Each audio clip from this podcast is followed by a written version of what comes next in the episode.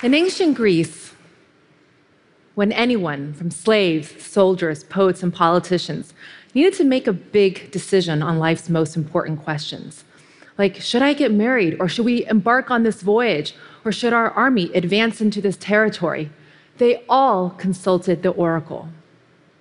So, this is how it worked.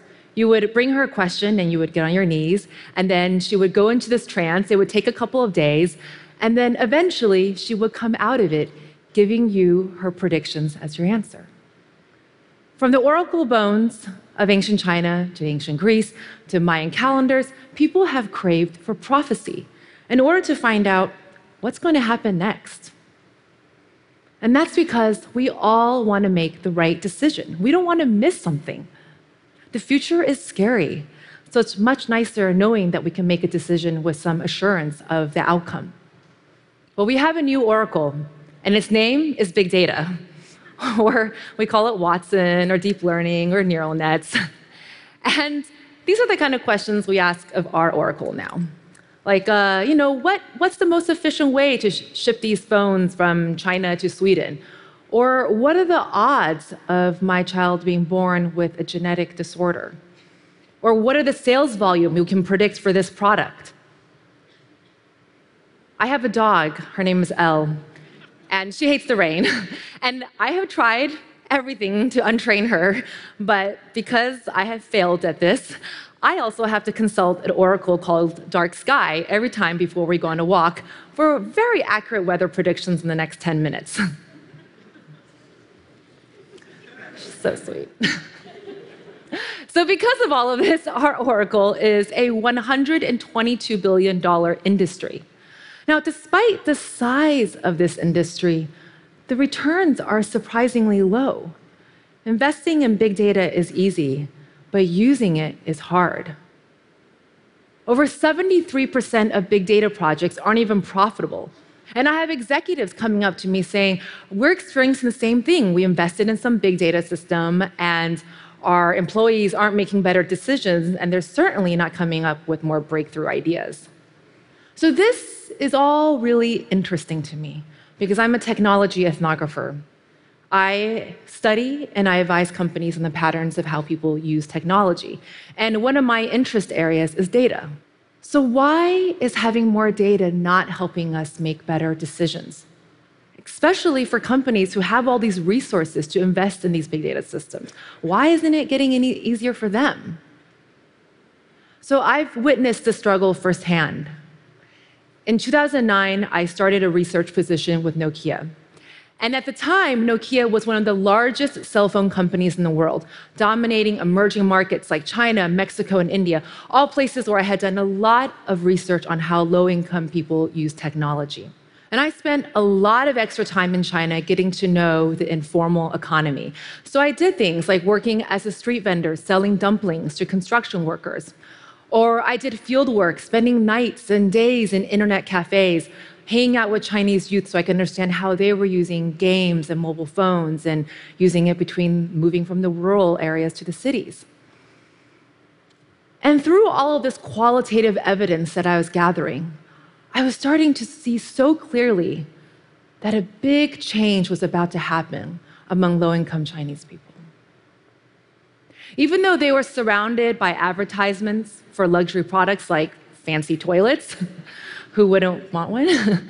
and apartments and cars, through my conversations with them, I found out that the ads that actually enticed them the most were the ones for iPhones, promising them this entry into this high tech life. And even when I was living with them in urban slums like this one, I saw people investing over half of their monthly income into buying a phone. And increasingly, they were Shanzhai, which were our affordable knockoffs of iPhones and other brands. They're very usable. Does the job. And after years of living with migrants and working with them and just, you know, really doing everything that they were doing, I started piecing all these data points together. You know, from the things that were seemed like random, like me selling dumplings, to the things that were more obvious, like you know, tracking how much they were spending on their cell phone bills. And I was able to create this much more holistic picture of what was happening. And that's when I started to realize that even the poorest in China would want a smartphone and that they would do almost anything to get their hands on one. And you have to keep in mind, um, iPhones had just come out. It was 2009, so this was like eight years ago. And Androids had just started looking like iPhones. And a lot of very smart and realistic people said, those smartphones, that's just a fad. Right? Who wants to carry around these heavy things where batteries drain quickly and they break every time you drop them? But I had a lot of data and I was very confident about my insights, so I was very excited to share them with Nokia. But Nokia was not convinced because it wasn't big data. They said, We have millions of data points and we don't see any indicators of anyone wanting to buy a smartphone. And your data set of 100, oh, as diverse as it is, is too weak for us to even take seriously. And I said, Nokia, you're right. Of course you wouldn't see this. Because you know, you're sending out surveys assuming that people don't know what a smartphone is. So of course you're not going to get any data back about people wanting to buy a smartphone in two years. Your surveys, your methods have been designed to optimize an existing business model. And I'm looking at these emergent human dynamics that haven't happened yet. We're you know, looking outside of market dynamics so that we can get ahead of it. Well, you know what happened to Nokia? Their business fell off a cliff. This, this is the cost of missing something. It was, it was unfathomable. But Nokia is not alone. I see organizations throwing out data all the time because it didn't come from a quant model or it didn't, doesn't fit in one. But it's not big data's fault. It's the way we use big data. It's our responsibility. Big data's reputation for success comes from quantifying very specific environments, like uh, electricity power grids, or delivery logistics, or genetic code. When we're quantifying in systems that are more or less contained, but not all systems are as neatly contained. When you're quantifying in systems that are more dynamic, especially systems that involve human beings, forces are complex and unpredictable. And these are things that we don't know how to model so well. Once you predict something about human behavior, new factors emerge because conditions are constantly changing. That's why it's a never ending cycle. You think you know something, and then something unknown enters the picture. And that's why just relying on big data alone increases the chance that we'll miss something while giving us this illusion that we already know everything. And what makes it really hard to see this paradox and even like wrap our brains around it is that we have this thing that I call the quantification bias, which is the unconscious belief of valuing the measurable over the immeasurable. And we often maybe experience this at our work or you know, we maybe work alongside colleagues who are like this, or even our whole entire company may be like this, where people become so fixated on that number that they can't see anything outside of it, even when you present them evidence right in front of their face. And this is a very appealing message because there's nothing wrong with quantifying. It's actually very satisfying. I mean, I get a great sense of comfort from looking at an Excel spreadsheet, even very simple ones just kind of like, yes, the formula worked, it's all okay, everything's under control. But the problem is that quantifying is addictive. And when we forget that, and when we don't have something to kind of keep that in check, it's very easy to just throw out data because it can't be expressed as a numerical value. It's very easy just to slip into silver bullet thinking as if some simple solution existed. Because this is a great moment of danger for any organization. Because oftentimes, the future we need to predict, it isn't in that haystack, but it's that tornado that's bearing down on us outside of the barn. There is no greater risk than being blind to the unknown. It can cause you to make the wrong decisions, it can cause you to miss something big. But we don't have to go down this path. It turns out that the Oracle of ancient Greece holds the secret key that shows us the path forward. Now, recent geological research has shown that the Temple of Apollo, where the most famous oracle sat, was actually built over two earthquake faults.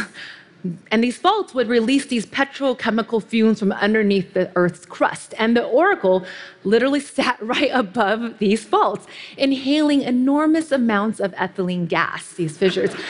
it's true. It's all true. And that's what made her babble and hallucinate and go into this trance like state. She was high as a kite. so, how did anyone, how did anyone get any useful advice out of her in this state? Well, you see those people surrounding the oracle, you see those people holding her up because she's like a little woozy, and you see that guy on your left hand side holding the orange notebook. Well, those were the temple guides, and they worked hand in hand with the oracle. When inquisitors would come and get on their knees, that's when the temple guides would get to work because then after they asked their questions, they would observe their emotional state. And then they would ask them follow up questions like, hey, why do you want to know this prophecy? Who are you? What are you going to do with this information? And then the temple guides would take this more ethnographic, this more qualitative information and interpret the oracle's babblings. So the oracle didn't stand alone, and neither should our big data systems. Now, to be clear, I'm not saying that big data systems are, you know, huffing ethylene gas or that they're even giving invalid predictions. The total opposite. But what I am saying is that in the same way that the Oracle needed her temple guides, our big data systems need them too. They need people like ethnographers and user researchers who can gather what I call thick data. This is precious data from humans, like stories, emotions, and interactions that cannot be quantified. It's the kind of data that I collected for Nokia that comes in in the form of a very small sample size, but delivers incredible depth of meaning. And what makes it so thick and meaty is the experience of understanding the human narrative. And that's what helps us see what's missing in our models. Thick data grounds our business questions in human questions. And that's why integrating big and thick data forms a more complete picture. Big data is able to offer insights at scale and leverage the best of machine intelligence, whereas thick data can help us rescue the context loss that comes from making big data usable and leverage the best of human intelligence. And when you actually integrate the two, that's when things get really fun because then you're no longer just working with data you've already collected. You get to also work with data that hasn't been collected. You get to ask questions about why. Why is this happening? Now, when Netflix did this, they unlocked a whole new way to transform their business. Now, Netflix is known for their really great recommendation algorithm, and they have this $1 million prize for anyone who could improve it. And there were winners. But Netflix discovered that the improvements were only incremental. So, to really find out what was going on, they hired an ethnographer, Grant McCracken to gather thick data insights. And what he discovered was something that they hadn't seen initially in the quantitative data. He discovered that people loved binge watching. In fact, people didn't even feel guilty about it, they enjoyed it. so Netflix was like, oh, this is a new insight. So they went to their data science team and they were able to scale this data insight into with their quantitative data. And once they verified it and validated it, Netflix decided to do something very simple but impactful. They said, instead of offering the same show from different genres or more of the different shows from similar users, we'll just offer more of the same show. We'll just make it easier for you to binge watch. And they didn't stop there. They, they did all these things to redesign their entire viewer experience to really encourage binge watching. It's why people and friends disappear for whole weekends at a time, catching up on shows like Masters of None. By integrating big data and thick data, they not only improved their business, but they transformed how we consume media. And now their stocks are projected to double in the next few years. But this isn't just about you know, watching more videos or selling more smartphones. For some, integrating thick data insights into the algorithm could mean life or death especially for the marginalized. All around the country, police departments are using big data for predictive policing to set bond amounts and sentencing recommendations in ways that reinforce existing biases.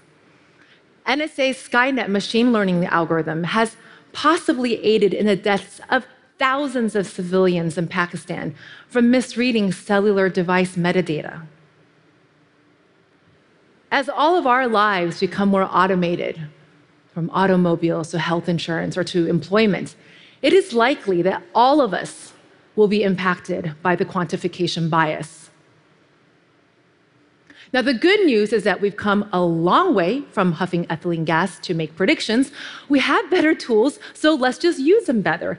Let's integrate the big data with the thick data. Let's bring our temple guides with the oracles. And whether this work happens in companies or nonprofits or government or even in the software, all of it matters. Because that means we're collectively committed to making better data, better algorithms, better outputs, and better decisions. This is how we'll avoid missing that something.